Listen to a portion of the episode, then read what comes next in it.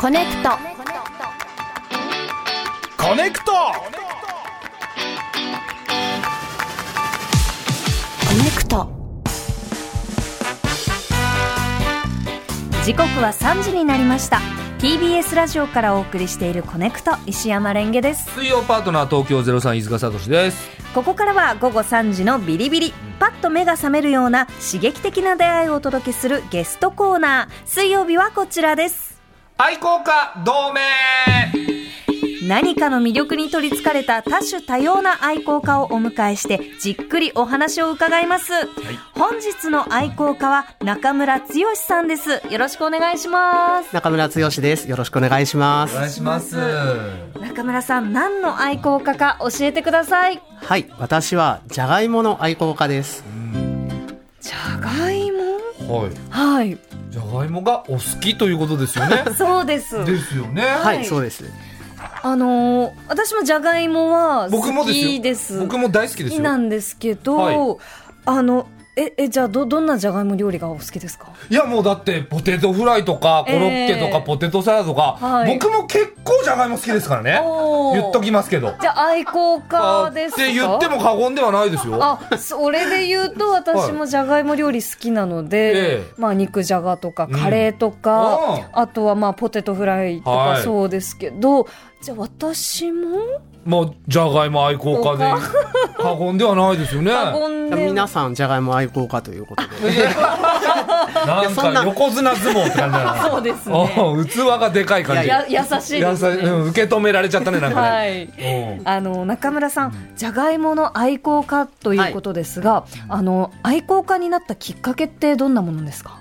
僕実はもともとあのなんか一人暮らしを始めた時に、ええなんか初めて肉じゃがを作ろうって思って、はいはいはいなんか一人暮らし始めると料理とかしたくなるじゃないですか。ええええまあ、それでなんか肉じゃがを作った時になんかね初めて作ったらものすごくうまくいったんですよね。はいはいまあ、それでまあ僕料理の天才じゃないかと思って、はいはいはい調子に乗って、肉じゃがこれもう僕多分日本で一番うまく作れるぐらいうんのだ感いじぶで調子に乗りましたね一回目で。本当に初めて肉作ったものがものすごくうまくいって、えでそれで調子に乗ってもう一回作ったら今度もう大失敗しちゃったんですよおお煮崩れちゃってもう中のじゃがいもがもう汁と一体化しちゃうみたいな。ありますよね。その時に、まあ、じゃがいも何がこんな前はうまくいってたのに同じように作って、調味料の分量も同じだったのに、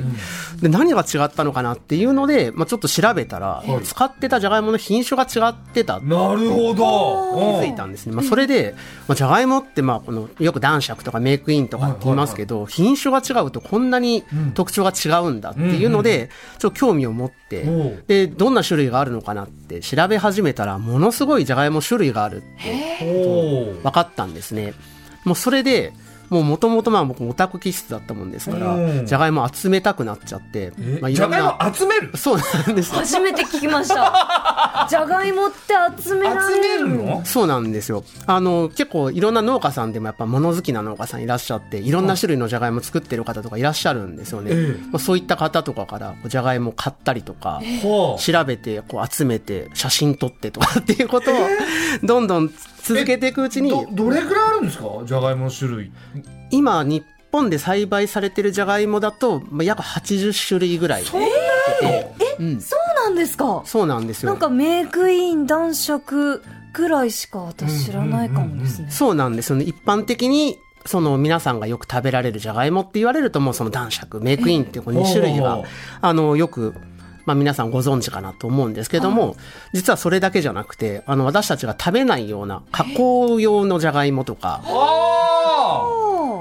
そうポテトチップスとかも専用の原料があったりとかっていうのあで。専用のものがあそるうんなんだですよ。その合わせていくと、まあ、全部で80種類とかそれなっをてい集くめって。出したそうなん、集めちゃったんです集よ。めちゃったええ80集めたもう、実はもっとたくさん。もっと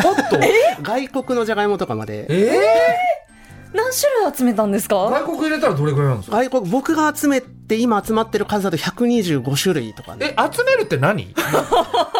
腐っっちゃはないですかだから現地に行って、まあ、マーケットとかに行って、ええじゃがいもを見つけるじゃないですか、はいはいでそれをまあ買ってホテルでこう写真撮ってあなるほどなるほどそっか資料として残してああなるほどあ 125? すごいですね。そうなんです本当にたくさんあって、ええでもそれぞれ個性があってもう見比べるのも楽しいし食べるのも美味しいしと、えその2回目の肉じゃがの失敗からそう本当にきっかけはそこからここまで行ったんですか、すごい。何がきっかけになるかわかんないですね本当ですすね。じゃあうまくいってたらそうはなってないってことですよねええそうですもう勘違いしたままだったかもしれでないすよねへーえ料理を極めようってならないのまあ、ねなりそう、その火の入れ方だとか。うんでも、そこで、じゃがいもが違ったんだって気づいたからこそ、愛好家になられたんですもんね。そうですねやっぱりその、まあ、その時のじゃがいもがシンシアっていう名前の品種だったんです、まあ、聞いたこともないようなないと、ないですそのやっぱ変わった品種だったっていうのに惹かれちゃったんだと思うんですよそのね。時のその失敗した肉じゃがのえっと、うまくいった方、うまくいった方がシンシアシだンシアだったんですよ。たまたまシンシアたまたまスーパーで売ってて、まあ、そのゴミ袋の中に買ってきたじゃがいもの袋が残ってて見たら、なんかフランスから入ってきたじゃがいもなんですけど、ちょっとおしゃれな袋に入ってて何それもう本当に運命的な出会いからじゃがいもに入っていったっていう。たまたまシンシアか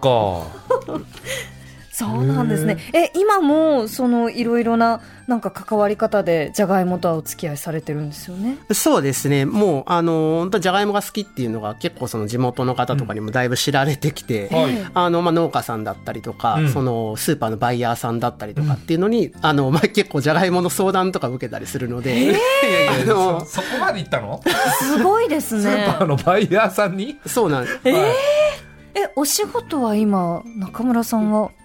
仕事はなので、そこからちょっと発展して、まあ、その農業関係の方々と、まあ、その情報を提供するっていうような形で、あの、農業関係のコンサルタントを今やらせていただいてえー、えそもそもは何をやられてたんですか僕はもともと実は学校のあの先生のあのえせな外部の講師みたいな感じであの そういうことをやって、まあ、教える仕事をやっていて先生だったんだな、そうな何んをです教えよてたんですまかあ社会科と国語なんですけ社ど会 科と国語からじゃがいも。もともと そうなんですよなので、えー、面白いまあ、食文化みたいなものがあるので、ーそこからあの僕は食文化が好きだったのでそこからその社会の教材作りをしたりとかおーもともとあの地理とかそういうものが興味があったっていうのはあるんですけども。なるほそれがじいつの間にかのじゃがいもの方が専門になっちゃったみたどいねはいなっちゃ すっごいですた、うね。ん、あじゃあそんな中村さんですが、はいじゃがいもの愛好家さんはどんな風にじゃがいもをめでていらっしゃいますかじゃがいもはもうまずあの形が千差万別で面白いんですよね見てるだけで面白いまあ確かに、まあ、メイクインと男爵だけでも全然違うそもうんねですね細長かったり、はいこう丸っこかったり、はいそうですよねその品種の特徴もそうだしじゃがいもってやっぱ土の中にできるじゃないですか、はいなのでその土の中の影響を受けるんですよね、ええあの実がなるところに石があったらあのそこでちょっとくぼんじゃったりだとかあーあそういうことなのそうあなんれです土が硬いと大きくならないとかそうなんですかそうなんですよね。なので木になる実とかだとやっぱりその、ある程度大きさが揃ったり形が揃ったりするんですけど、はいはいじゃがいもは同じ品種でもやっぱり見た目が違ったりとかしていて、うんうんうんそう見比べてても面白いっていうのと、あとはねもともとその食文化に興味があったっていうことで、まあ、じゃがいも料理を調べたりとかしていて。ほうほうほうじゃがいもって日本人の中でやっぱお米がやっぱり日本人といえばお米っていうイメージがあると思うんですけはいどはいじゃがいもって結構そのお米の代わりになることが多いんですよね。うんでそういう時にこう生まれる食べ物って割と知恵を絞ってなんとかお米っぽく食べようみたいなほうなんか知恵が詰まった料理がいっぱい出るんできるんですよね。そういうところにこうなんか昔のこう食文化苦しかった時代とかにこう知恵を絞って作ったその料理の良さみたいなものがあってその深みみたいなものを感じるっていうことでじゃがいも料理をこう楽しんだりとかしているってことですね。ほうほうほう例えばそのじゃがいも料理だとどんなものがあるんですかあのーさっきお米の代わりっていうと北海道の郷土料理で芋餅っていうのがあるんですけれども最近なんかコンビニでも、あの売っていたりするお店ありますよね、そうなんですね。あの北海道でそのまあお米が取れなかった時代にそのなんとかお米の代わりにお餅を食べたいっていうところだったりそのからそのじゃがいもを潰してお餅みたいにして食べるっていうものが広まって、まあ、それが今郷土料理として残ってるんですけども、そうなんですか。それがやっぱりその本当はお米でお餅が食べたいけどもお米がないっていうところからなんとか知恵を絞って作ったみたいなところであの、まあ、そこの人たちの、まあ、どうやってこう食べ物をこう食べてきたかみたいなものが見えるっていうのはでいあはいのお米とは違ったちょっとその素朴だけどもあのなんか知恵の詰まったものがあるっていうじゃあところおが芋を通してその当時の方たちの工夫とかはいアイデアとか、そういうものが見えてくるそうですねそういうものが見えるのが面白いはあ芋餅ね美味しいですよね美味しいですよもちねもちしていて。そうなんですよね、うんうんうんええあそんな歴史があったんですね。ね知らなかったねうんうんやっぱりなんかじゃがいもというとん北海道のイメージがありますが、中村さんもなんか今お住まいがそちらの方とそうですね。私、あの、住んでいるのが札幌で活動していて、え札幌にもともと最初から住んでらしたんですかこれ出身は実は愛知県、名古屋で生まれて、うん名古屋でで生まれ育てったんですけども、名古屋育ってまあ、その、え失肉じゃがを失敗したのはどこですか敗したのは名古屋の。名古屋で失敗したのそう。名古屋で失敗して今名古屋で失北海道に住んでるのそうなん、なんかじゃがいもを追いかけてたらじ、ゃがいも追いかけてじゃがいも追いかけて北海道にたどり着いちゃったのたどり着いちゃったんですよ。あそうですかマジですか本当本当なんですよ、これ。えその転勤的なことじゃなくてではなただたくだじゃがいも追いかけて北海道まで行っちゃったのて、そうなんですよ。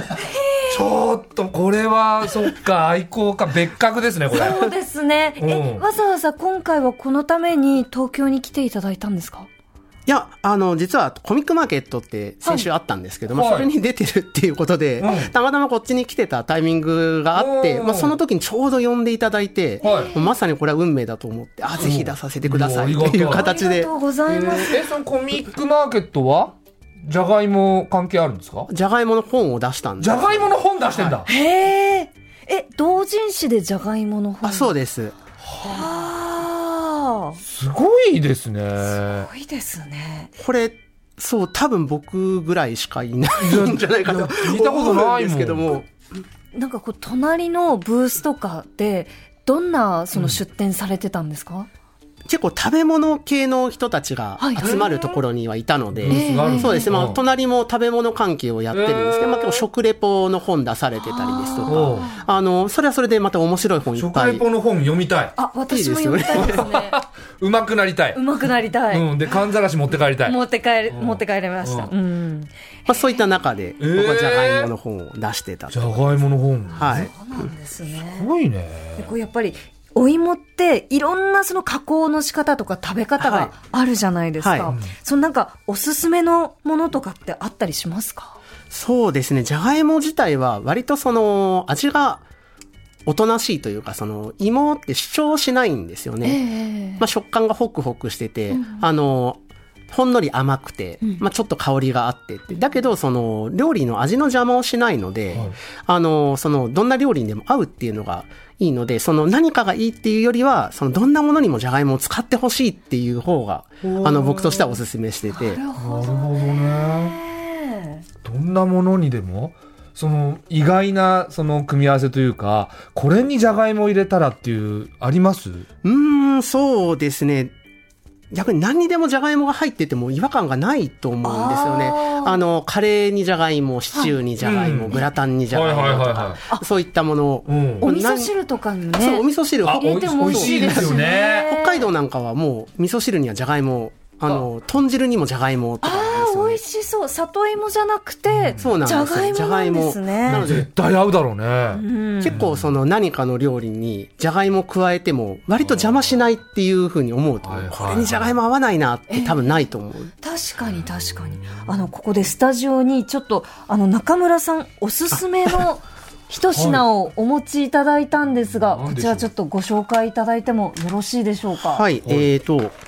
今日持ってきたものがですね、カルビープラスさんっていうカルビーさんが出てる、あのアンテナショップさんで出てはいるじゃがクリスピーインカの目覚めうん石垣の塩味といううんまあ、ちょっと高級なポテトチップスみたいなものを用意させていただきました高級ポテトチップスなんかこう、箱もちょっと金色だし、はい中の小袋もなんかピカピカして確かにね高級感はありプますレねミアムって書いてありますもん、うん、これ、うんポテトチップスってことですかそうですね厚切りのポテトチップスで厚切りいいただきます、ただきます本当だ厚切りだ、はい効果1枚分くらい分厚いここは厚切りですよ、うんなんか結構色も黄色っぽいですね色がすごく黄色いっていうのが特徴で、インカの目覚めっていう名前のじゃがいもなんですよ。これへえあありますねなんか聞いたことある、うん。うん。うま美味しい、い。う美ん。味しいホクホクしてますね、うん芋の香りがうままま甘みが強いそうなんですよね。うまっ。うまっこれ 本当に。本当に。中村さん一旦みんなで黙って食べちゃ った。美味しすぎてさ。なんか中村さんはじゃがいもを食べると黙っちゃうんですねそうなんですよね。なんかじゃがいもつい味わいたくなっちゃって。あなるほどね。いや美味しいよ。美味しいこのインカの目覚めって、まあ、インカって書いてある通り、これペルーのインカ、帝国のインカなんですけはど、もともとジャガイモの原産地が、もうこういったアンデス、ペルーの山奥だっていうふうに言われてて、でこのインカの目覚めっていうジャガイモは、もともとその原産地にあったような原種に近いジャガイモを目指して作られた日本で開発された品種なんですね。なので普通のジャガイモよりもちょっとその野生っぽい感じ。色も濃いし。で、このちょっと小ぶりなんですけども、これもやっぱりその野生のものって結構身が小さくなったりとかするので、まあ、そういった特徴を持ってて、まあ、その代わり味はいいっていうもので、めちゃくちゃ美味しいよ美。味しいですねホクホクして、うん。甘みあるな。じゃあここからは中村さんにとあるテーマでのじゃがいもランキングを作っていただきましたほう。中村さんテーマの発表をお願いします、はい、えー人に話したくなるじゃがいも雑学ベスト3。ほう。わーいえー、え、その人に話したくなる。そのじゃがいもの雑学っていっぱいあるんですか。いっぱいありますね。いっぱいある中でのベ厳スト3。選して、はいえー。して楽しみであすりがたねじゃあ一つ目のじゃがいも雑学は中村さん何でしょうか、はい、これじゃがいもって、まあ、芋なんですけども、実はこれ植物としてナス科ってご存知でした。えー、知らなかったですナスかなの。ナス科なんナですスよ。かじゃがいも。はい、ナスの友達なんですよね。ナスの友達なんですかそうなんですよ。全然知らなかった、これね、あの植物とかにすごい詳しい方なら結構知ってる話なんだと思うんですけども、まあ、ナス科他にあの、ナス科の植物で、まあ、ナスはもちろんそうなんですけど、トマトとか、唐辛子とか、あその辺もナスかなナス科なんですよね。知らなかった、でもそのナス科の例えばナスだったりそのミニトマトはいとか、そういうものはあの苗がこうピーッとそうでまあす土の上に伸びて、そこから実がなりますそうですけね。ど、花が咲いて実がついて。うんうんはい。じゃがいもは土の中から掘ってるイメージがありますが。そうなんですよ。はいじゃがいもは食べる部分は土の中なんですけど、実はじゃがいももミニトマトみたいな実がつくんですよ。ええ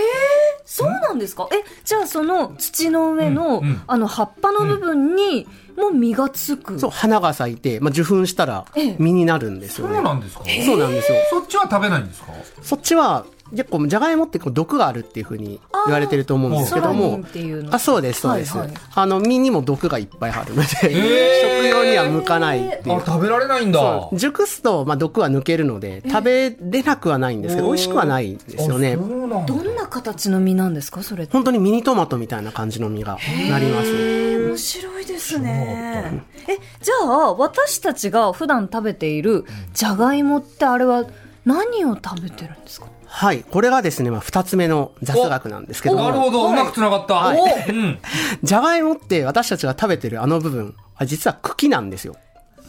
えく茎なんですよねええ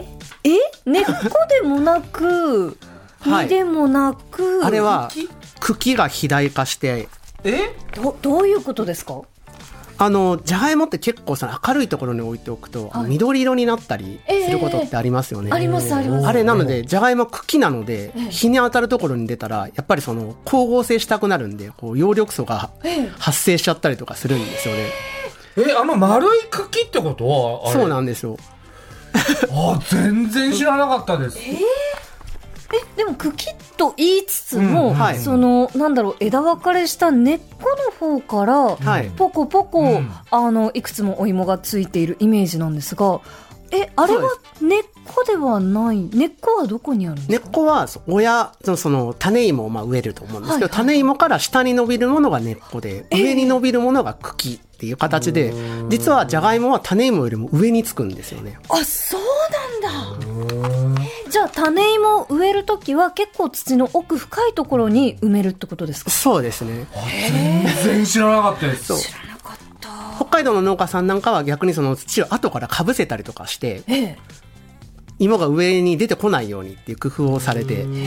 へなんか漠然と本当にレンゲさんが言ってるみたいに、はい根っこに実がなるものなんだなっえていうふうに思ってました私も漠そう然思っと、てました、うんえーえこれってちょっと話ずれちゃうかもしれないんですけど、その肉じゃがで失敗してからどれくらいのその期間でこういう雑学も知っていたんですか、